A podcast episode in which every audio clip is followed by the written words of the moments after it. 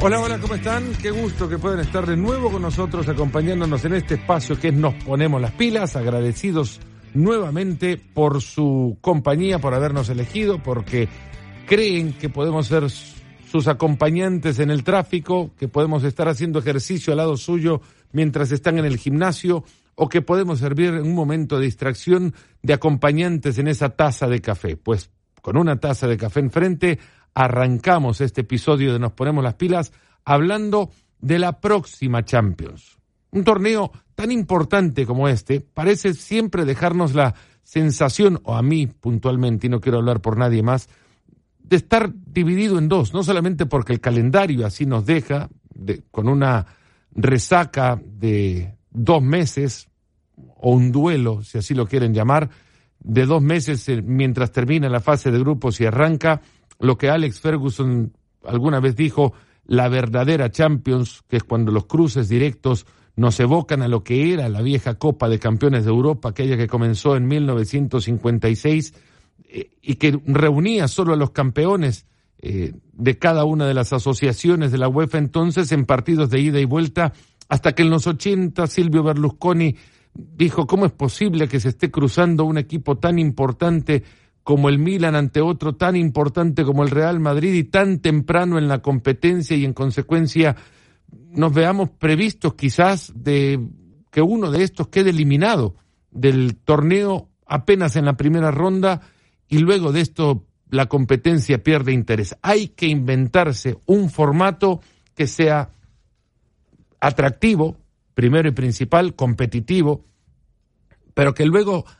eh, lleve al fútbol a asociarse con aquello que ya estaba tan instalado en cada uno de nuestros hogares como en la televisión y el fútbol en televisión, más aún en Europa, ¿cierto? Que para aquellos que venimos de este lado del charco, si están en América, ustedes escuchándonos, la realidad es que el fútbol estaba en muchos casos y en muchos países, no quiero hablar puntualmente de aquellos que tenían la fortuna de poder disfrutarlo fin de semana tras fin de semana y desde varias ligas, además de los mejores partidos de esas ligas, pues había algunos que solamente podíamos ver partidos eh, puntuales y no, no muchos, quizás hasta uno, y quizás solo de una de las ligas. Es más, la competencia más importante en Europa, la Copa de Campeones, era eh, un evento extraordinario del mismo torneo que quizás no se había mostrado en su totalidad ni en ninguna de las fases anteriores habíamos podido ser testigo de partido alguno, sino solamente hasta llegar a la definición del, de la competencia. Y en muchos casos estos partidos se mostraban en diferido, y hablo de los años 80, donde se empezó a concebir un nuevo formato de competencia para la Copa de Campeones de Europa. Pues arrancando en 1992,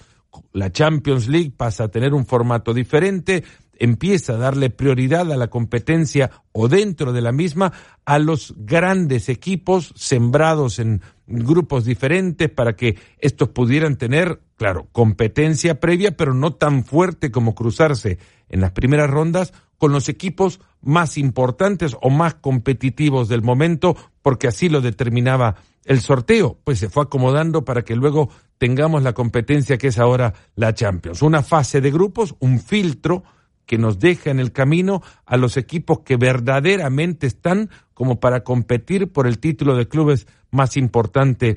en el fútbol de clubes en el mundo. Es cierto que hay un Mundial de Clubes, es cierto que también hay una Copa Libertadores y cada uno eh, en CONCACAF le querrán dar la relevancia a su torneo en África, Asia, pero la verdad es que el mejor torneo de fútbol de clubes es la Champions. Podrá tener mayor o menor grado de emoción o estaremos vinculados pasionalmente más cercanos a otro torneo que a la Champions. Tendría que serlo así porque regionalmente nos convendría, además, estar más vinculados a otro torneo que a uno que queda tan lejos como el torneo europeo. Pero la realidad es que de, fútbol global hablamos, la Champions es en el fútbol de clubes el torneo de más jerarquía y eso no necesita ni siquiera el espacio que antes he gastado para explicarlo porque creo que queda eh, como una obviedad. Pues ese torneo ahora nos deja con el duelo, el, la preocupación en la agenda eh, de qué hacer mientras llega el 18 de febrero y que empecemos a vivir lo que antes comentaba, nos decía Ferguson, es la verdadera Champions. Aquella en la que se cruzan mata-mata, como dicen en Brasil, en fase de KO, como suelen decir en España, en knockout phase o knockout rounds, como los llaman en Inglaterra, o en cruces directos desde octavos de final hasta que en Estambul conozcamos al nuevo campeón de la competencia o quizás al mismo, porque puede ser y porque sigue en carrera y creo que con muchísimos más argumentos ahora de los que pudo haber tenido en la temporada anterior. Pues ese sorteo ya nos dejó la posibilidad de unos octavos de final que solo confirmen lo que cuando conocimos a los clasificados para esta instancia creo que ya podíamos anticipar, que estamos ante una de las Champions más parejas de la historia. Y esto lo definimos quizás no con argumento eh, absoluto como puede sonar el tono lo que antes he dicho, un enunciado tan eh, marcado, una sentencia tan eh, definida, solo lo podemos, creo, argumentar desde lo difícil que para mí es definir quién es mejor que quién en la competencia hasta ahora. ¿Cuál es el mejor equipo? Cada quien tendrá su gusto futbolístico, pero acá jugar bien creo que se puede definir en la manera en la que cada equipo logra, más que el rival, controlar el ritmo de los partidos, controlar el tiempo de los partidos, definir a qué se va a jugar en el partido. Eso es jugar bien. Si un equipo llega e impone condiciones de juego en la mayoría de los partidos en los que juega, juega bien. Y luego hay caprichos, pero los caprichos regularmente suelen reducirse cuando un equipo consigue lo que antes he dicho, jugar condicionando los tiempos del partido. ¿Cuántos de esos hay en estos 16 equipos que han entrado a los octavos de final de la Champions? Más de tres. Sin definirlos ahora, creo que podrán inferir en el momento en el que cada uno de los cruces sea, eh, no digo analizado al detalle, pero sí creo eh, argumentado desde eh, el comentario que haremos de, de ellos. Octavos de final que comienzan el 18 de febrero, partidos que se van a jugar 18 y 19 los primeros partidos de ida, 25 y 26 el segundo grupo de partidos de ida para que las vueltas sean 10 y 11 de marzo y 17 y 18 de marzo. Ahí ya les dejé el calendario con el que eh, van a ustedes tener que trabajar de acá a dos meses para inventarse las excusas que quieran inventar para poder estar disponibles y frente a la pantalla, frente a ESPN, viendo los partidos de esos octavos de final. Si vamos eh, en un orden que no significa nada más que como los escribí en mi cuaderno que ahora estoy viendo para poder definir los partidos, arranquemos con el Atalanta Valencia. Eh, Atalanta que clasifica a esta Champions por primera vez en su historia, el conjunto bergamasco que dirigido por Gianpiero Gasperini se ha convertido en no en uno, sino en el más goleador de la liga italiana, se ha convertido en un equipo muy atractivo de ver con una idea que le convierte creo en una un organismo futbolístico ordenado, agradable incluso con múltiples opciones de llegada al, al, al arco rival, hasta ahora en cierto, no, no en puestos de clasificación para la próxima edición de Champions, pero hay que entender que un equipo con el presupuesto y los recursos del cuadro bergamasco no será, y sobre todo en la primera experiencia que tienen en la Champions, uno que pueda manejar o equilibrar dos competencias tan importantes como la que significa pelear por meterse en puesto europeo en, su liga, competitiva si se separa la Juventus históricamente de la misma, pero competitiva para poder entrar a esos grupos. Ya había hecho una historia grandísima entrando y parecía en el grupo del que sale uno nada más que para eh, participar o un equipo de relleno, porque así también lo, lo empezó siendo en las primeras tres fechas. El primer equipo desde que se juega a un grupo de clasificación, algo que comenzó eh, en el 2002-2003, Primero, en conseguir clasificar a octavos después de haber perdido sus primeros tres partidos. Eso ya es mucho, pero muchísimo que decir. Pasó en el formato Champions, desde el 92 a la fecha, solo en una ocasión previa con el Newcastle. Y ahora Atalanta consigue, habiendo perdido sus primeros tres partidos, los suficientes puntos como para poder entrar a los, eh, a los octavos de final. Y lo logra además en una combinación de resultados que no parecía el ideal o el idóneo, teniendo que jugar en, en Ucrania para definir ante el Shakhtar el último boleto y haciéndolo con lo que antes decía, dominando partidos, imponiendo condición. Y Atalanta perdió en alguno de aquellos tres partidos, quizás uno no mereciendo tanto castigo, pero también le habría puesto en un predicamento importante, igual solo aquel partido, después de dos derrotas, el pensar que la posibilidad de entrar, más allá de la posibilidad matemática, la posibilidad futbolística de entrar a octavos de final, existía y estaba cerca. Atalanta entró y entró por una puerta que ellos mismos llegaron a abrir y esto tiene muchísimo mérito.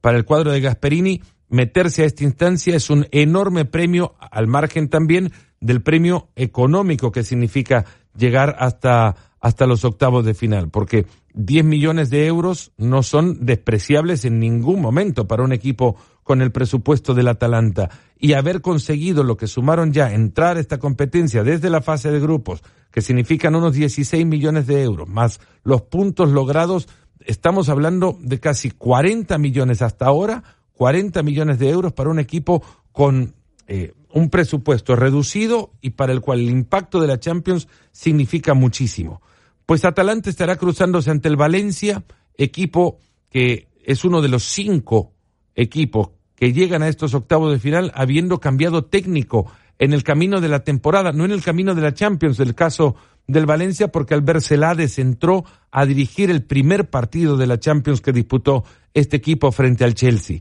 y ha cambiado a un vestuario que estaba o daba esa sensación de ser uno dividido seguramente, y esto ya no es cuestión de sensaciones, sino por confirmación nada más de los mensajes que el Valencia o sus eh, eh, referentes daban en redes sociales una vez si el club había decidido destituir a Marcelino García Toral, ya no era una cuestión de sensaciones, sino la confirmación de no estar en favor de aquella decisión tomada y que les dolería muchísimo eh, jugar para su reemplazo, eh, porque estarían permanentemente pensando en quién se fue y lo que les había dado, que no era nada menos o nada, eh, nada menor, ganar una Copa del Rey, por ejemplo, entrar a esta fase de grupos de Champions después de su liga pasada. Marcelino había dado una identidad de juego al Valencia que el Valencia carecía desde hace rato. Podría no ser la que nos acostumbró, si de finales de los 90 hablamos,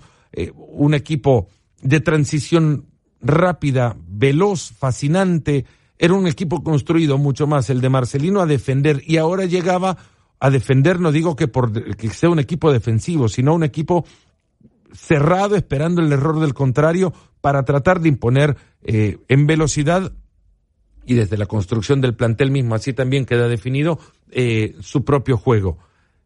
Luego llegó el Bercelades, de quien poco se conocía por intención de juego, más que por haber acompañado a Julen Lopetegui o por haber dirigido una gran colección de futbolistas en la sub-21 de España, a, a, luego pasar a ser técnico eh, o asistente de, de Julen Lopetegui, primero en la selección española, en la grande, que llega a Rusia y que se tiene que ir porque así lo decidió Rubiales, el presidente de la federación, cuando se enteró que había Lopetegui arreglado con el Real Madrid y luego dirigir lo poco que estuvieron eh, como asistente también eh, al Real Madrid con Lopetegui, pero de intención mucho más ofensiva, cambiarles el chip en tantos sentidos a los jugadores del Valencia para que luego terminen fundidos en un abrazo comprometedor también, porque no es un, uno de compromiso, sino un abrazo comprometedor ese de Dani Parejo con Celades en Ámsterdam tras la victoria, me parece de un mérito grandísimo y quizás de los cambios más importantes eh, que un técnico le haya dado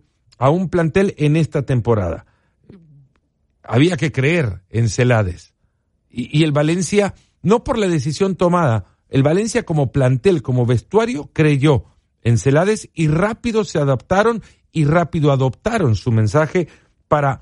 tratar de llegar a un punto intermedio, un punto de común acuerdo en el que un plantel construido para un juego ahora sea dirigido por un técnico también construido para otro tipo de juego. Pues en ese punto intermedio el Valencia consiguió derrotar al Chelsea, vencer al Ajax y en consecuencia conseguir una clasificación que ahora lo lleva a esta instancia de octavos, incluso hasta como ganador de grupo. Primera vez desde el 2013 que el Valencia no se metía a estas instancias de, de cruces directos. Eh,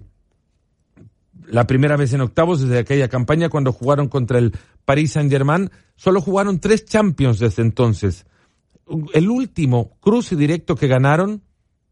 fue en la temporada 2007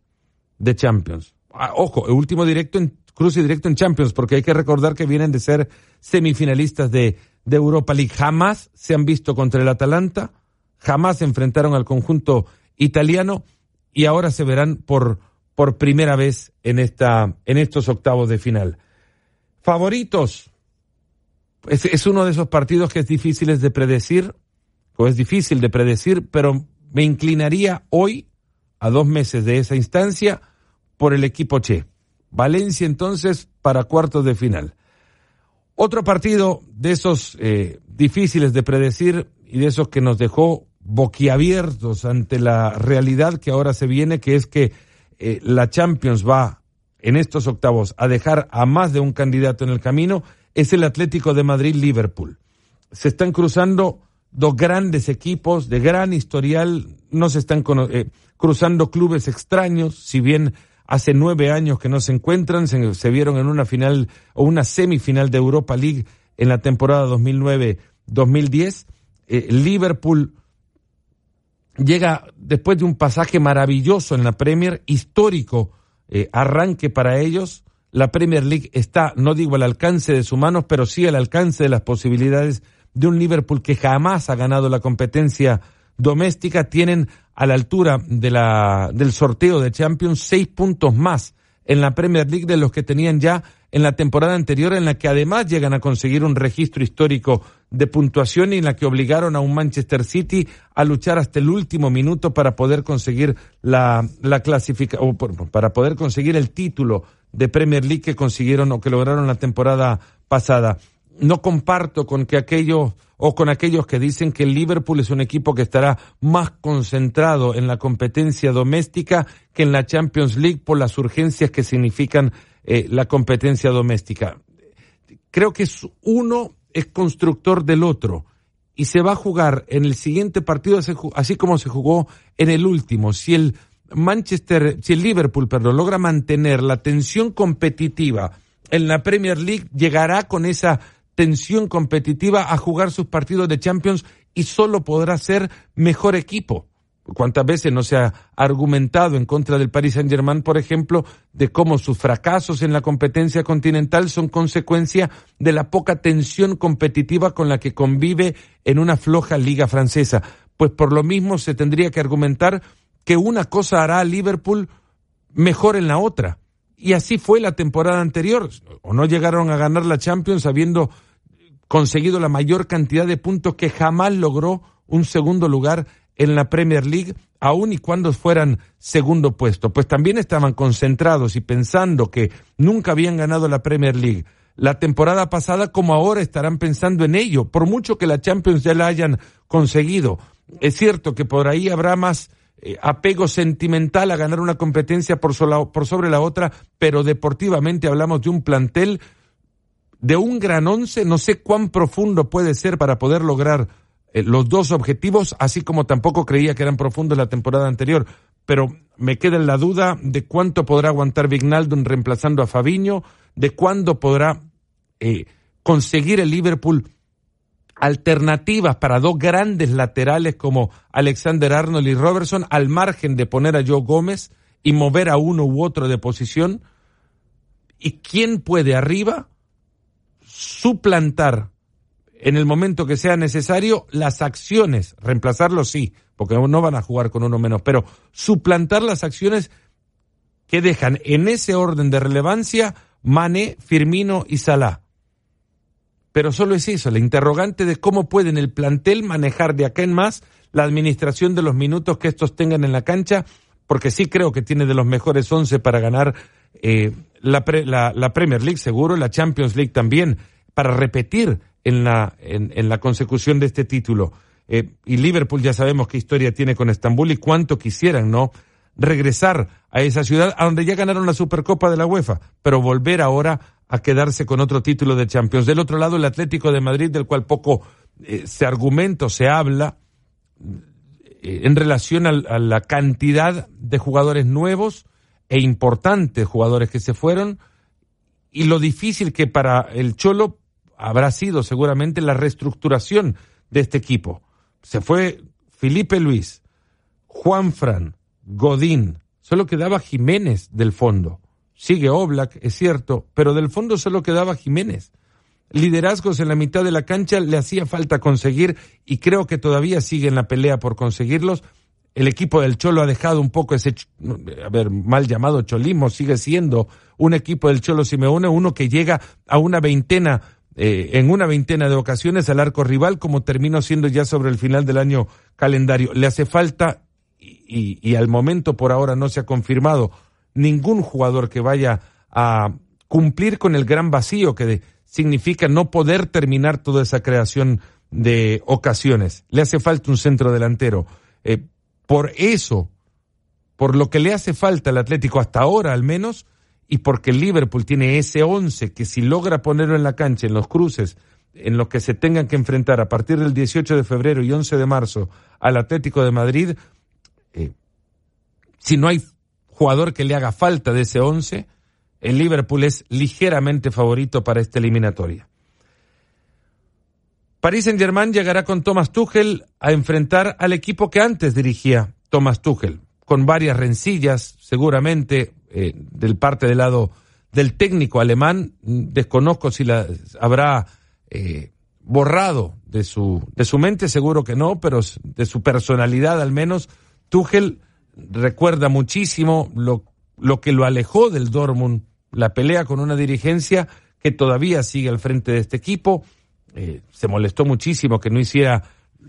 lo imposible en la dirigencia del Dortmund para evitar que se jugara aquel eh, partido contra el Mónaco en, después del incidente que vio afectado su autobús, aquel ataque de un psicópata que terminó por eh, dejar herido a Mark Bartra, por ejemplo, y un partido que se jugó aún y a pesar de todo aquello, bueno, Tuchel se alejó de la, de la dirigencia del Dortmund a partir de, ese incidente y luego de esto, bueno, se va del club, pasa a dirigir al Paris Saint-Germain y ahora le tocará enfrentarlos eh, como técnico rival de un equipo que llega con muchísima presión encima eh, porque no, no han invertido nada más para ganar la liga francesa. El Paris Saint-Germain es un equipo que con muy corta historia está urgido por escribir páginas europeas que se parezcan a la ambición que tiene la inversión catarí eh, detrás de los millones que han, que han metido en este plantel. No es un plantel armado para ganar la liga francesa, es un plantel armado para competir en Europa. Lo era antes que llegara Neymar y lo fue todavía más a partir de la llegada del fichaje más caro en la historia ocho temporadas superando la fase de grupos, se han quedado en octavos de final en las últimas tres. Y en esa racha, las que le precedieron eran eliminaciones en cuartos de final.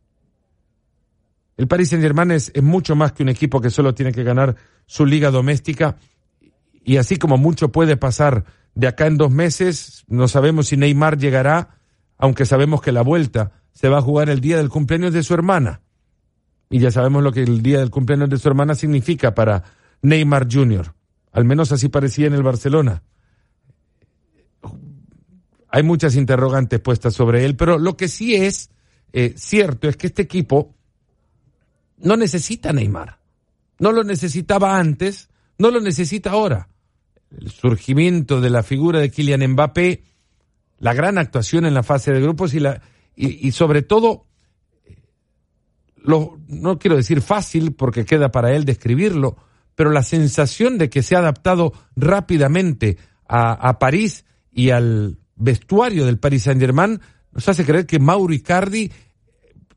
o nos hace pensar que Icardi tiene mucho más tiempo en el Paris Saint-Germain de lo que hasta ahora, eh, hasta ahora tiene, seis meses. El Paris Saint-Germain con toda esta obligación para cruzarse ante un Borussia Dortmund al que ya vieron en Europa League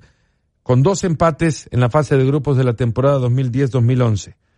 Mucho, mucho ha pasado, es, incluso distinto el Paris Saint-Germain de ahora del, del que entonces se vio el Borussia Dortmund. Y mejor también, aun y cuando no sepamos lo que pueda pasar con Neymar, es mejor equipo este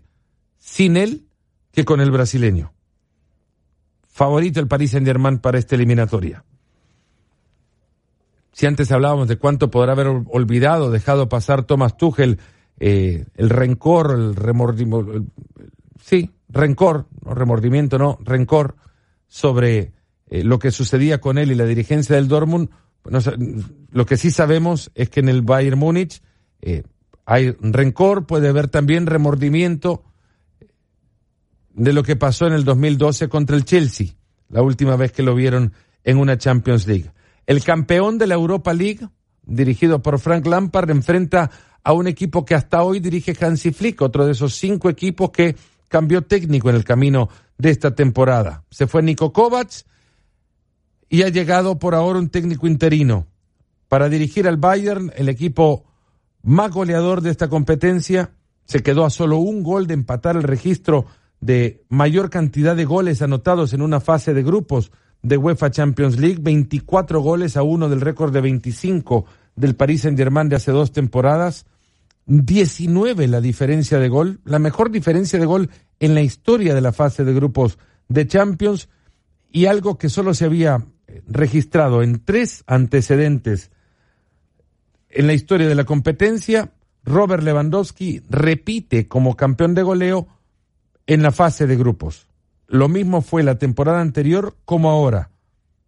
Robert Lewandowski, líder de la fase de grupos eh, de la temporada pasada, líder de la fase de grupos de la temporada actual. Eh, Rivaldo y Cristiano habían hecho lo mismo en temporadas anteriores. Ahora eh, se encuentran ante el Chelsea, que les hará recordar en el camino previo al partido que disputen en, en estos octavos de final, cómo les ganó por penales en su casa la final de la UEFA Champions League del 2012, cuando estaba en ventaja el, el Bayern Múnich, gol de Thomas Müller, el, bueno, la anticipada jugada que todos creíamos iba a suceder y solo el, eh, el Bayern Múnich no supo defender, tiro de esquina de Juan Mata al primer palo y llegaba Didier Drogba a convertir de cabeza el gol del empate que posteriormente llevó el partido a penales y donde el Bayern Múnich vivió una de sus más tristes jornadas. Estuve en Múnich ahí y estuve en Múnich después. Y no habiendo sido testigo antes de un episodio semejante, después pregunté si alguna vez se había visto una jornada tan triste en Múnich, deportivamente hablando, como la que se vivió en aquella, en aquella eh, fecha de la final de la Champions del 2012. Y dicen que no, al menos si esto se refiere al Bayern de Múnich, evidentemente. Múnich ha vivido jornadas deportivamente hablando más tristes que, que aquella, pero no que tuvieran que ver con el Bayern Múnich. Una ciudad que estaba preparada para una fiesta tuvo que retirar toda la parafernalia para que la fiesta la vivieran vestidos de azul y que fuesen ingleses y no alemanes. Pues todo aquello nos vendrá a la memoria cuando hablemos de ese Chelsea Bayern Múnich, que aun y cuando el Bayern no tenga claro quién le va a dirigir, aun y cuando fuese Hansi Flick, y aun y cuando no sepamos qué y cuánto invertirá el Chelsea en el mercado de invierno, al cual sí puede acceder ahora porque le levantaron la sanción, el Bayern Múnich me parece ligeramente favorito por encima del Chelsea en esta eliminatoria. Uno de los más favorecidos por el sorteo ha sido eh, la Juventus. La Juve se va a enfrentar al Lyon, que no va a contar con Memphis Depay, sobre quien también pesa una duda tremenda sobre si podrá estar en la próxima Eurocopa. La Juventus, eh, por séptima vez en su historia, terminó invicto en el grupo. Lo, lo hace por primera, eh, por primera vez,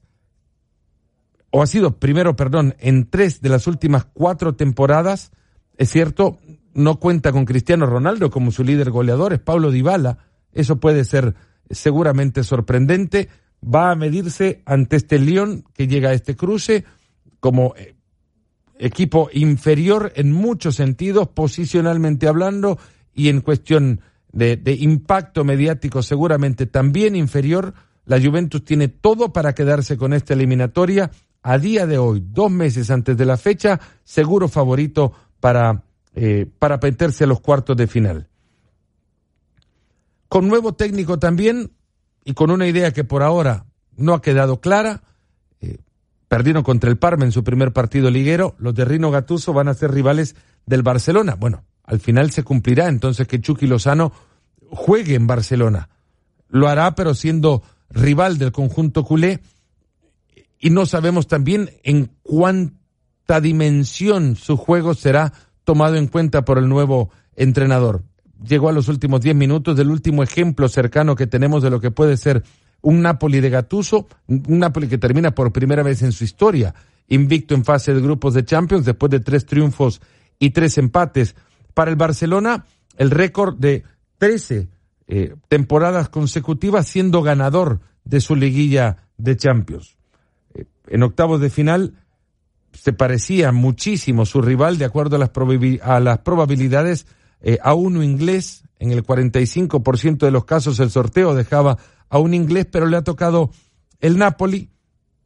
ante el que se verá por primera vez en partidos oficiales. Lo enfrentó en dos ocasiones en partidos en Miami y en Michigan en la pretemporada. Victorias del, del Barcelona, 4 a 0 y 2 a 1. Ganó también el antecedente eh, que existe en un trofeo Joan Gamper de no hace muchas temporadas atrás. Llegará como favorito seguramente hasta lo que ahora se conoce de ambos equipos para esta eliminatoria de octavos de final, primer partido en San Paolo y nos sumamos acá, desde este espacio, a la campaña que alguien arrancó en algún lado del mundo, pero que con muchísima eh, rapidez eh, empezó a, a generar efecto, por lo menos a congraciar a aquellos que nos cruzábamos con ella. Que el Life is Life de Opus lo baile Messi en San Paolo. Cuentan que suelen poner ese, esa música o esa melodía eh, en las previas de cada partido que se juega en San Paolo, que, que eso no cambie, que lo que cambie es cómo las cámaras se enfocan en Messi cuando suena la música que viralizó, eh, que viralizaron las redes sociales, pero que se había hecho ya conocida desde que las cámaras se enfocaron en Diego Maradona en un partido de Copa UEFA y aquel bailó al ritmo de aquella de aquella canción. Si el Life is Life lo baila Messi, bueno, yo creo que nos podemos dar, creo, por, todos por satisfechos. Tottenham Arbe Leipzig, con el Tottenham de Mourinho, enfrentando a un equipo que creo lo conoce más su rival que el propio José Mourinho. A Julian Nagelsmann en Inglaterra alguien lo apodó el Baby Mo.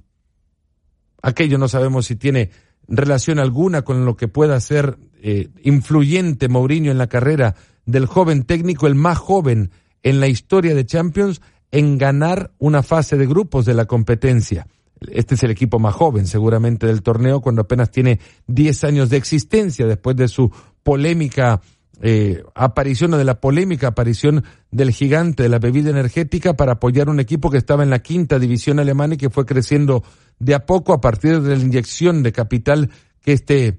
esta empresa le brindó una década atrás. Es un cruce entre, bueno, el joven y el histórico, en muchos sentidos, el club y el técnico también, con una capacidad enorme para controlar partidos e incomodar rivales. Este equipo del Arbe Leipzig es uno mucho más ordenado, menos atrevido y en consecuencia también más capaz de avanzar de instancias, aun y cuando su rival sea uno inglés como el Tottenham, que lo que era el Hoffenheim del mismo Nagelsmann de la temporada anterior. Su crecimiento ha sido eh, rápido, veloz y creo su aprendizaje también. Nagelsmann le va a generar unos problemas enormes al Tottenham de Mourinho al punto que a mí se me hace difícil predecir quién va a pasar a la siguiente instancia. Y para cerrar, yo creo que el duelo que a todos les gustaría eh, creer en la teleportación y que en algún momento cierren los ojos y puedan colocarse en alguno de los dos tele, teletransportación, a eso quiero llegar. Cerrar los ojos y poder colocarnos en alguno de esos estadios, en el Etihad, en el Santiago Bernabéu, cuando se vean Real Madrid y Manchester City, un Real Madrid que perdió su primer partido en la fase de grupos.